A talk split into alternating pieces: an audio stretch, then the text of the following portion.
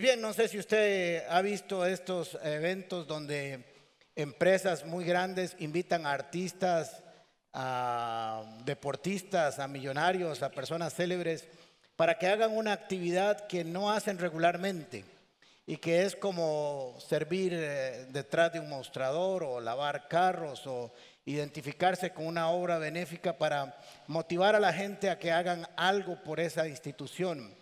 Y eso tiene muchos eh, eh, propósitos, motivar a la gente, inspirar a la gente, hacer que se identifiquen con la obra.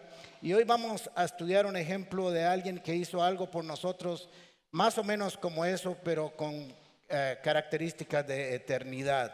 Y ese fue Jesús. La semana pasada les dije que iba a tratar, porque a veces uno se propone y Dios dispone, pero creo que vamos bien a dar algunas enseñanzas de Navidad un poco diferentes acerca de cómo se acercó Jesús a nosotros y qué significa ese acercamiento y cómo vive y cómo opera y cómo funciona y cómo me relaciono con ese acercamiento con Jesús. Además de aprovechar de enseñar algún principio teológico de una manera que podamos entender fácilmente. Así que vamos a leer un texto que está en Juan capítulo 13 eh, versículos del 1 al 14. Dice, eh, se acercaba la fiesta de la Pascua.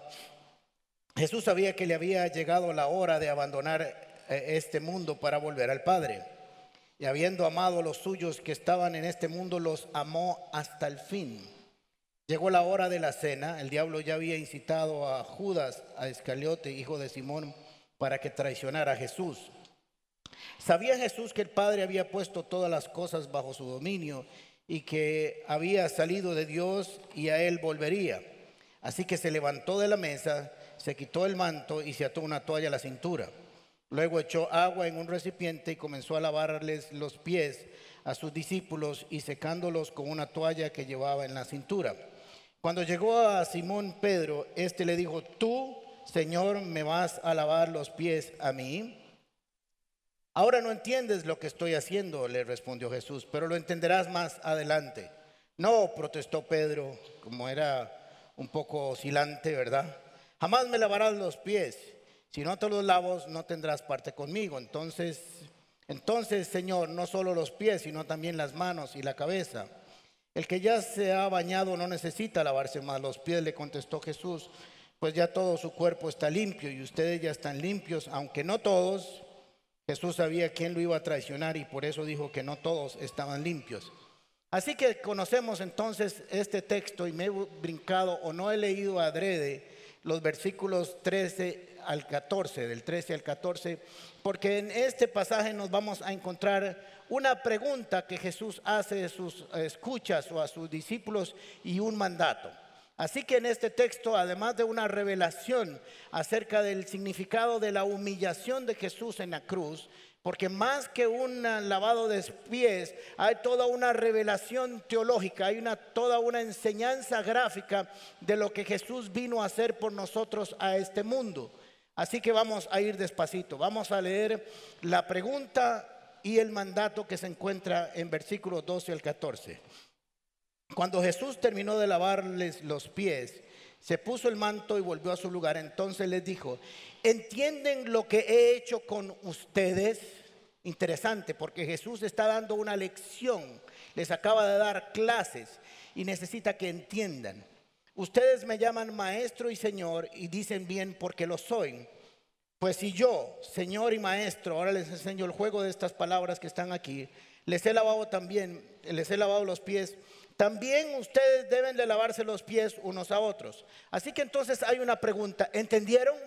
¿Comprendieron? A Pedro le dijo que él no lo estaba entendiendo por ahora lo que estaba sucediendo, pero lo entendería más adelante. Pero Jesús les hace una pregunta para ver que ellos logren hacer una identificación psicológica con lo que está pasando, un entendimiento de lo que acaba él de hacer. Así que pregunta que si entienden, porque cuando usted no entiende algo, usted lo practica mal. Cuando usted no entiende por qué funcionan las cosas, usted las hace mal.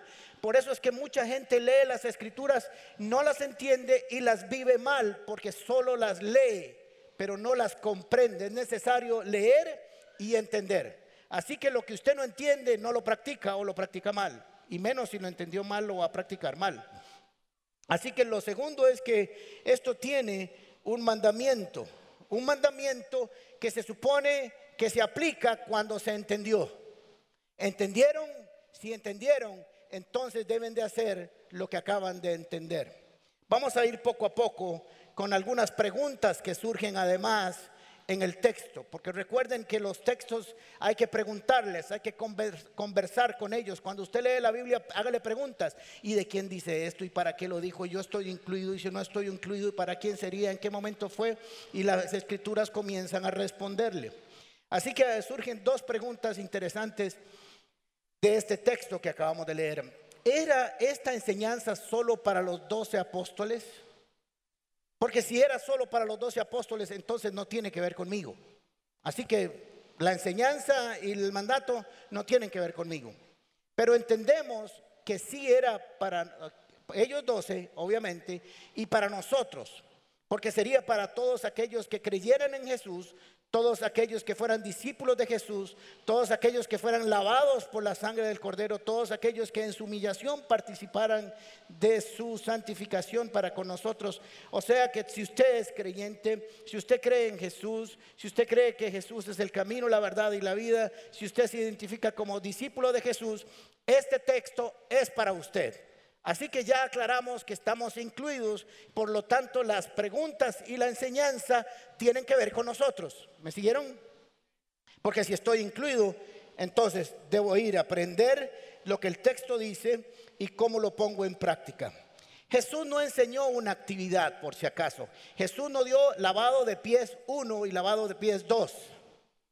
Ahora, algunos creyeron y han creído algunas tendencias teológicas que Jesús estaba exactamente enseñando la dinámica de lavar los pies. Así que tienen como por costumbre lavarse los pies en las iglesias. Agradezcan que no tenemos esa costumbre aquí. Así que eh, lo hacen, lo hacen una o dos o tres veces al año como un ritual de esa enseñanza. ¿ok? Pero Jesús no estaba enseñando a lavar los pies porque sería muy sin sentido enseñarle a lavar los pies y todos estaban acostumbrados a eso toda su vida. Así que lo que Jesús estaba enseñando es un principio espiritual y una verdad teológica. Un principio espiritual y una verdad teológica que necesita ponerse en práctica cuando usted y yo creemos. Así que enseñó un principio y un principio es un conjunto de acciones, reglas, conductas y modelos que guían las acciones de una persona o grupo de personas. Así que basado en esa enseñanza, en ese principio, debe operar el reino de los cielos. Debemos operar usted y yo. Vamos a ver el contexto donde se está dando esta enseñanza. Es la última cena. Así que Jesús no solo lavó los pies esa noche a ellos, sino que instauró la Santa Cena. ¿Ok? La Eucaristía, como la conocen algunos. Se sentó con ellos y dijo, este, este pan es mi cuerpo que será molido y triturado y este vino es mi sangre que será derramado para el perdón de los pecados. Todas las veces que hicieran esto, la muerte del Señor anuncian. Así que esa noche se llevó a cabo esa cena. Ahora, por si acaso, para gotitas del saber, esa no era la noche de Pascua. La noche de Pascua fue después. Así que Jesús lo que hizo fue que adelantó la cena de Pascua, porque en la cena de Pascua Él sería el Cordero Pascual. Así que sucedería hasta más adelante esa cena, pero Jesús está aprovechando que ya Él sabe que llegó su tiempo. Así que va a tomarse ese momento. Es la última vez que los discípulos tienen una lección presencial con Jesús, con el Maestro. Imagínense, la última noche que pasarán con Él. Nunca más volverán a pasar una noche con Él, al menos de la forma en que Él había estado presente con ellos hasta ese momento. Así que Jesús aprovecha para dar dos grandes enseñanzas que faltaban en el currículum para graduarse. ¿Ok? Sería entonces la última lección gráfica. En el versículo 1 dice, se acercaba la fiesta de la Pascua, él ya sabía que era el Cordero Pascual. Jesús sabía que había llegado la hora para abandonar este mundo y volver al Padre. Número uno, aparece dos veces aquí en este texto, en este y en el versículo 3 que dice, sabía. O sea, Juan está tratando, inspirado por el Espíritu Santo, que entendamos que lo que Jesús está haciendo no es accidental, no es que se le ocurrió, es que planificado estaba, consensuado estaba entre él y el Padre, y él sabía que había llegado su tiempo. Así que llegado su tiempo cumplió cada una de las cosas que tenía que hacer para que los tiempos se cumplieran correctamente.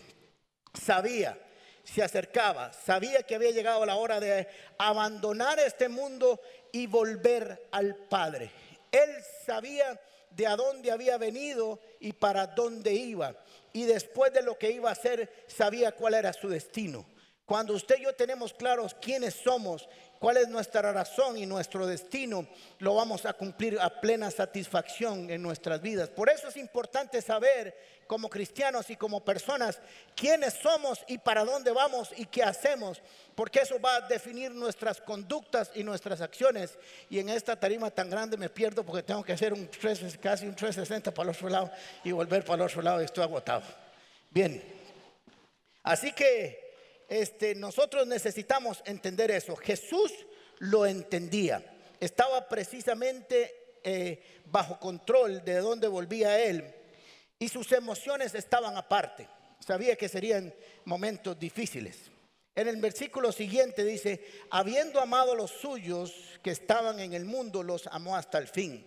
Ahora, Juan es el discípulo del amor. Así que es importante resaltar el amor. Así que primero nos está diciendo que Jesús sabía que ya era el tiempo, que volvería al Padre. Y el segundo elemento que incorpora en la enseñanza es por qué iba a hacer lo que iba a hacer, qué lo movía a él. Así que dice que amó a los suyos hasta el fin, hasta el final. Esto nos habla de un amor extremo que no tiene medidas, que tiene que llegar hasta el último lugar, hasta el último límite, que nunca va a quedar corto en su manifestación de amor. Así que nos está diciendo que Jesús va a hacer no solamente su entrega en la cruz del Calvario, sino que va a ser lo que hizo posteriormente, vamos desarrollando el texto, de lavarle los pies a sus discípulos, porque lo movió el amor. Y el amor movió a Jesús. Es que a veces nosotros creemos que el amor de Jesús es romántico, porque nuestro amor en la tierra es romanticismo. Pero en el cielo son acciones. ¿Ok? En este mundo nos gusta el amor de palabras. Pero en el reino de los cielos el amor son acciones, porque de tal manera amó Dios al mundo y como amó, dio a su hijo, su hijo unigénito y su hijo se ofreció voluntariamente por amor a nosotros. Y este es el amor más grande, el dar su vida por los amigos. Así que Jesús fue movido por el amor y la misericordia. Así que Juan nos dice, lo que va a suceder es que Jesús va a llevar al extremo de su amor lo que va a hacer ahora con sus discípulos. Dice en el versículo 3, la segunda vez que aparece sabía o teniendo conocimiento.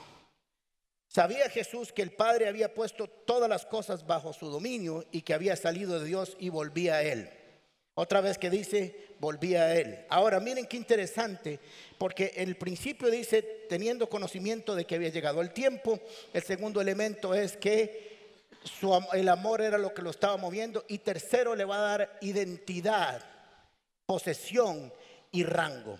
Así que le dice, nos dice en el versículo 3, sabía Jesús que el Padre había puesto todas las cosas sobre su dominio. El que estaba sentado en esa mesa, que después estaría en la cruz del Calvario y que después resucitaría, es el dueño y señor del universo.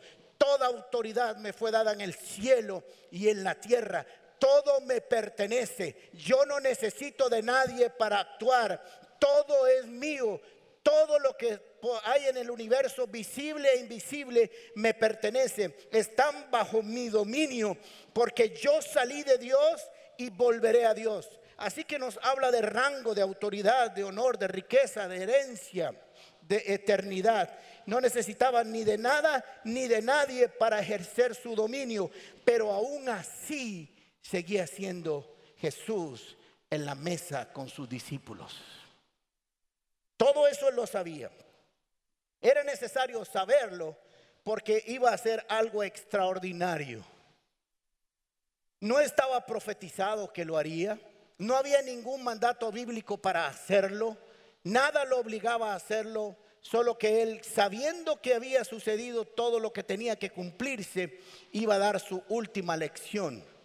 Así que proceso de identidad, destino, sabía de dónde venía, para dónde iba, quién era y todo lo que pertenecía. Sabiendo todo eso, dice en el versículo 4, así que se levantó de la mesa, se quitó el manto, se ató una toalla a la cintura, luego echó agua en un recipiente y comenzó a lavarle los pies a sus discípulos y secándolos con una toalla que llevaba en la cintura. Ahora hay algunos detalles aquí que no sabemos. No sabemos si Jesús esperó que los discípulos lo hicieran porque él ya estaba sentado en la mesa. Ahora les voy a decir algo que tal vez algunos de ustedes no saben. Lo que Jesús hace en este acontecimiento del, del capítulo 13 de Juan es una revelación gráfica. Póngame mucha atención y ahora se los voy a enseñar. Es una revelación gráfica de la obra de redención de Jesús para la humanidad en simplemente tres actos que hablan de todo el proceso de salvación de la humanidad. En tres cosas. Así que ah, no sabemos si él se sentó a la mesa y dijo, bueno, voy a ver si alguno de estos chavalos empieza a hacer algo, porque lo normal es que alguien me hubiera lavado los pies aquí. O nosotros nos hubiéramos lavado los pies, pero nadie lo hizo. Así que él se levantó de la mesa para una lección de identidad, de servicio, de amor, de entrega, de pasión, de humildad, de ejemplo, identidad pero también para un efecto de revelación de lo que mueve el reino de los cielos. Esto es muy importante. Ahora entonces, ¿qué hace Jesús ah, levantándose de la mesa? Se viste, se transforma en un esclavo. El más bajo de los esclavos, aprendiz de esclavo número uno, lava pies. En chiquicia diríamos es un lavapatas. ¿verdad? Así que es el más del rango más bajo de los esclavos. ¿Ok? Jesús está bajándose de la mesa, quitándose su túnica, quedándose como se vestía un, esclavo porque los esclavos no tienen túnica. En su mesa está en un lugar de honor, se baja de un lugar de honor, se baja al suelo y comienza a lavar los pies. No sé si lo han notado en la descripción que les estoy dando, pero hasta ahora se está cumpliendo Filipenses capítulo 2, versículos 5 y 7. En tres cosas que Jesús está haciendo en la mesa, en la cena. Veámoslo así. Capítulo 2, versículos 5 al 7 de Filipenses. La actitud de ustedes debe ser como la de Cristo Jesús. Actitud. Usted puede hacer muchas cosas, pero lo que haga depende de la actitud, si está bien o mal. ¿Ok? Así que Jesús no solamente hizo las cosas correctas, sino que las hizo con la actitud correcta, con amor, con disposición, con entrega, con pasión.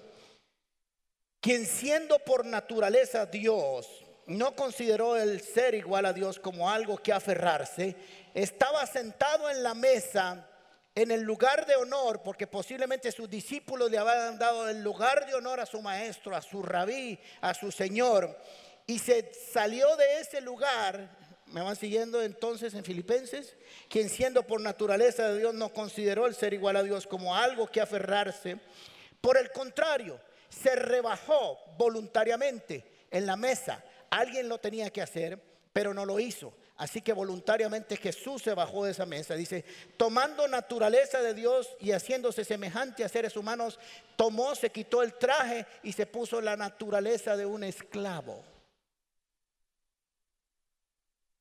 haciéndose semejante a los seres humanos, renunciando a una condición que le pertenecía, pero que él no se iba a aferrar. Porque le voy a decir una cosa, cuando usted sabe quién es usted, de dónde viene y para dónde va, agarrar una escoba no lo hace un barredor.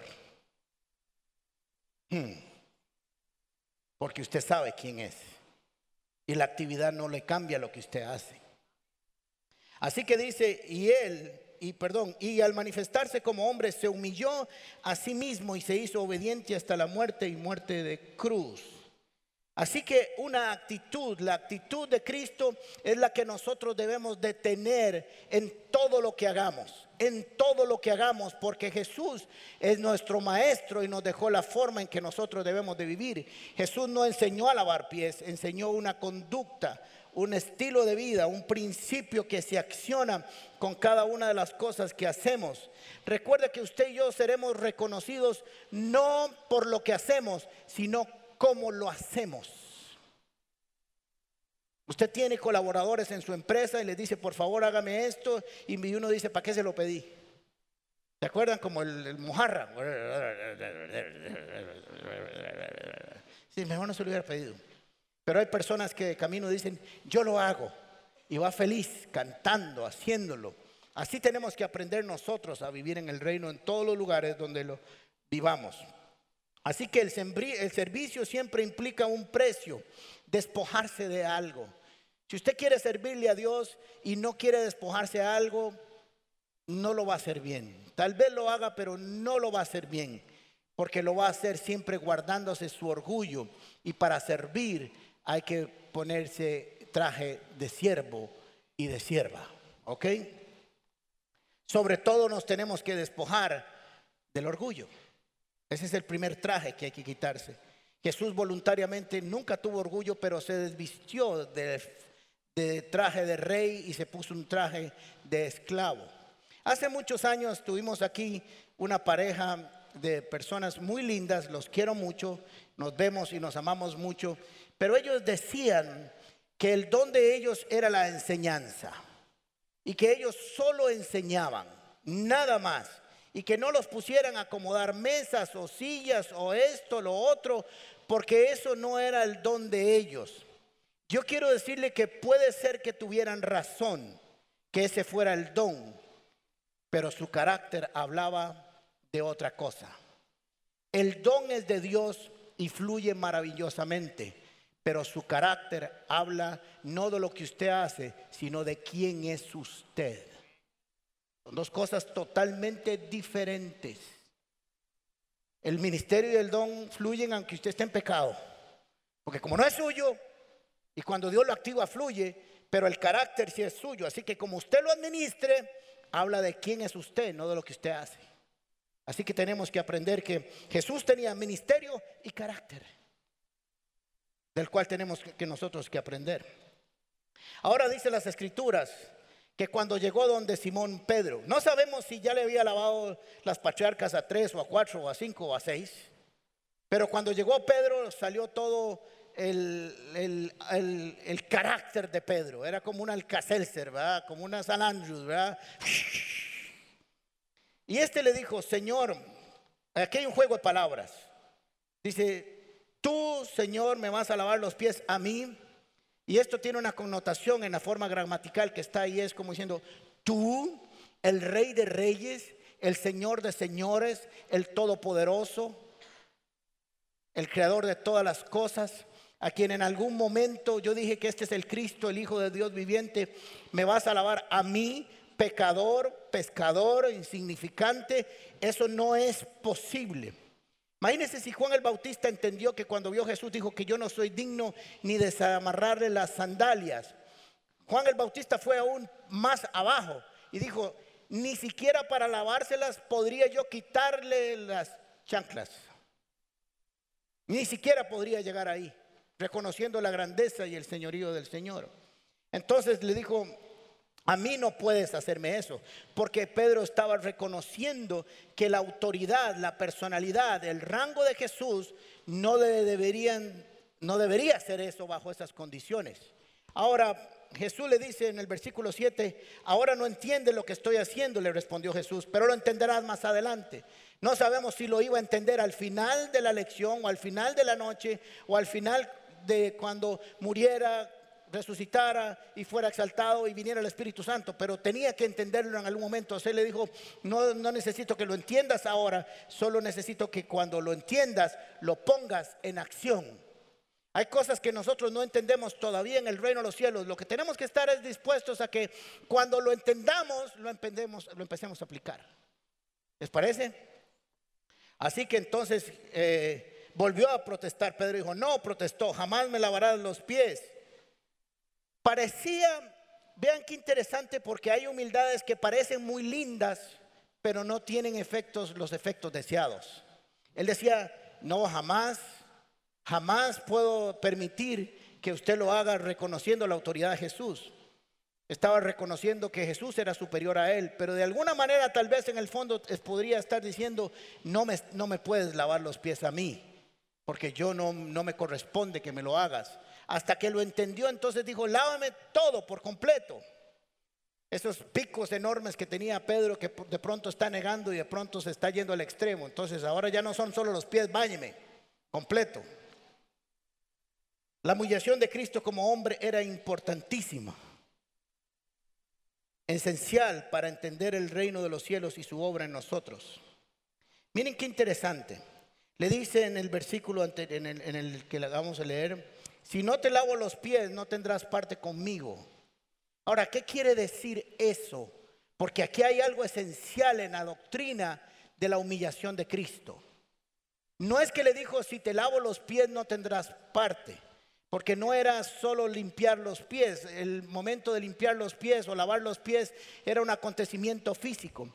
Solo que Jesús está diciendo, el que no participa de la humillación que yo hice, dejando mi obra, mi posición de Dios, haciéndome hombre, humillándome hasta la muerte y muerte de cruz, y no se identifica conmigo en mi humillación, no puede tener parte en el reino de los cielos porque nosotros reconocemos para llegar a la salvación, que Jesucristo es el Cordero de Dios que quita el pecado del mundo, que dejó su forma de Dios y se hizo hombre y se humilló hasta la muerte y muerte y cruz, y que en su humillación derramó su sangre en la cruz del Calvario y que la muerte no le pudo retener. Eso es una identificación de la humillación de Cristo para la salvación del mundo. Por eso le dijo, si no participas en mi humillación, si no la entiendes, si no eres parte, no tienes parte conmigo. Así que Jesús está revelando teológicamente la razón de su humillación. ¿Me explico? Si me piden que empiece otra vez, ya se me olvidó lo que dije. Así que no lo pregunte. Entonces Pedro le dijo, Señor, entonces Señor, no solo los pies, sino también las manos. Y le dijo, el que se ha bañado no necesita lavarse los pies. Le contestó Jesús, pues ya su cuerpo está limpio. Ahora, aquí también está enseñándonos algo, porque una vez que nosotros hemos sido limpios por la humillación de Jesús y su simbolismo o su acción en la cruz del Calvario o lo que ya hemos descrito dejando su forma de Dios, cuando somos limpios no tenemos que volver a limpiarnos otra vez. Solo que hay algunas cosillas que se nos van a pegar en los pies, porque recuerden que estamos hablando de un terreno de camino polvorientos, ¿verdad? No había, no había nada asfaltado ni nada con cemento. Era algo así como las calles de nuestro país, pero más antiguas. Así que alguien se bañaba, se ponía sus sandalias y cuando llegaba a la casa del vecino para la cena ya tenía sus pies polvorientos. ¿Qué significa esto? Esto habla de dos cosas importantes en la vida de los cristianos. Número uno, que tenemos que empezar a tener caminos de santificación de irnos quitando cosas que se pegan en el camino. Esto nos habla de que tenemos que ir renunciando de camino a algunas cosas que se nos van pegando, algunas cosas que van naciendo, odio, rencor, envidia, eh, dolor, falta de perdón, algunas acciones impuras que comenzamos a quitarnos poco a poco, pero ya estamos limpios. Si no, no tendríamos parte en el reino de los cielos, pero son cosas que tenemos que quitarnos. La gente del reino se pasa lavando los pies constantemente. No para salvación, sino para estar completamente listos para caminar en pureza. Ese es el primer elemento que Jesús le está enseñando a Pedro. Lo segundo que tiene que ver es con una respuesta a una pregunta importante. Jesús está lavando los pies de sus discípulos Está enseñando, como ya les dije, su lección, sus clases. Está revelando algunos principios teológicos importantes que después las cartas los explican, como cuando leímos ahora Filipenses, etcétera, etcétera, etcétera. Pero tenemos que entender que el que está ahí es Jesús. Son las mismas manos que lavaron esos pies, son las mismas que pusieron manos sobre los enfermos y sanaron, sobre leprosos y sanaron, que tocaron oídos y se abrieron y tocaron lenguas y hablaron. Son esas mismas manos, esas mismas manos no cambian porque las manos de Jesús, no importa dónde se pongan, siempre transforman y no se contaminan. Así sucede nosotros también cuando caminamos en acción del reino. Tenemos que ir a limpiar en los pies a los demás y ahora vamos a ver cómo funciona esto. Capítulo, versículo 12. Dice, cuando terminó de lavarse los pies, se puso el manto y volvió a su lugar. A ver si me explico. Leímos Filipenses, dejó su forma de Dios, se vistió de hombre y como hombre se humilló, fue a la cruz, fue crucificado y resucitó y volvió al Padre. Ahora piensen en Juan capítulo 3. Jesús está en la mesa, en el lugar de honor, sale de ese lugar para estar en lugar en la mesa y se arrodilla a lavar los pies. Antes se ha quitado la vestimenta de Señor y se ha vestido de ah, esclavo y el más pequeño de los esclavos. Hace su obra de purificación, de lavar los pies. Y una vez que ha hecho y ha completado su obra extraordinaria de humillación, ok, ahora vuelve a ponerse su vestimenta y se sienta en la mesa. Y es lo que Jesús hizo, porque lo tomaron de la tumba, el Padre lo resucitó y fue y lo sentó en el lugar donde ahora reina. Extraordinaria esta enseñanza. Pero Jesús también estaba enseñando un aspecto práctico que nosotros tenemos que aprender. Y les dijo Jesús, entonces les dijo Jesús, ¿entienden lo que he hecho? Ahora, no sé qué respondieron ellos porque no dice. Ahora, lo vemos con el tiempo que sí lo entendieron. Cuando vieron a Jesús resucitado, cuando lo vieron en la cruz, cuando lo vieron ascender, cuando vino el Espíritu Santo sobre ellos, y yo le pregunto a usted, ¿entiendes lo que el Señor enseñó? Porque nosotros hemos visto lo mismo que vieron ellos. No estuvimos ahí, pero sabemos por fe que Jesús vino, se hizo hombre, se humilló, fue a la cruz, resucitó, está a la derecha del Padre, nos dejó su palabra y nos dio su Espíritu Santo. Y la pregunta es, ¿entendimos? ¿Hemos logrado entender como cristianos de qué se trata este asunto? Nos quedamos solo en principios de salvación y de eternidad que son buenísimos, en manos levantadas que es extraordinario, en egoísmos espirituales que no son tan malos cuando nos llevan a crecimiento y desarrollo, pero ¿entendimos o no hemos entendido? Puede ser que entendimos el concepto teológico escondido en esta acción, pero ¿y ahora ¿Cómo vivo eso? Miren qué interesante porque en el versículo 13 dice, ustedes me llaman maestro y señor y bien dicen o dicen bien porque lo soy. Ahora Jesús acababa de estar humillado y acaba de decir algo que parece orgulloso, pero es que la verdad es la verdad. La Biblia dice que nadie tenga más concepto de sí mismo que el que debe tener, ni menos ni más. Cuando es menos se ve muy feo, pero cuando se cree más es doblemente feo. Así que le dice, ustedes me llaman maestro y señor. Pero después en el versículo 13 hay un juego de palabras y Jesús dice, me llaman señor y maestro, porque lo soy. Ahora, ¿por qué Jesús hace esto? Porque la primera parte de la enseñanza Jesús está de maestro, está enseñándoles, está trayendo un concepto pedagógico extraordinario, está revelándoles el reino de Dios a través de imágenes de Jesús, el Cordero de Dios, lavando los pies.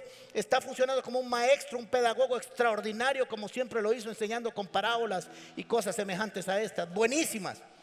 Ustedes me llaman maestro y señor porque acaba de hacer algo que hace un maestro y también porque lo soy Señor. Pero les dice, yo el Señor y Maestro, y pone el Señor antes. ¿Sabe por qué? Porque la primera es una lección y la segunda es un mandato. Y en la segunda aparece ya no solo como maestro, sino que ahora aparece el patrón, el jefe. Y les dice, pues si yo el Señor y Maestro les he lavado los pies, también ustedes deben lavarse los pies unos a otros. Y es un mandato.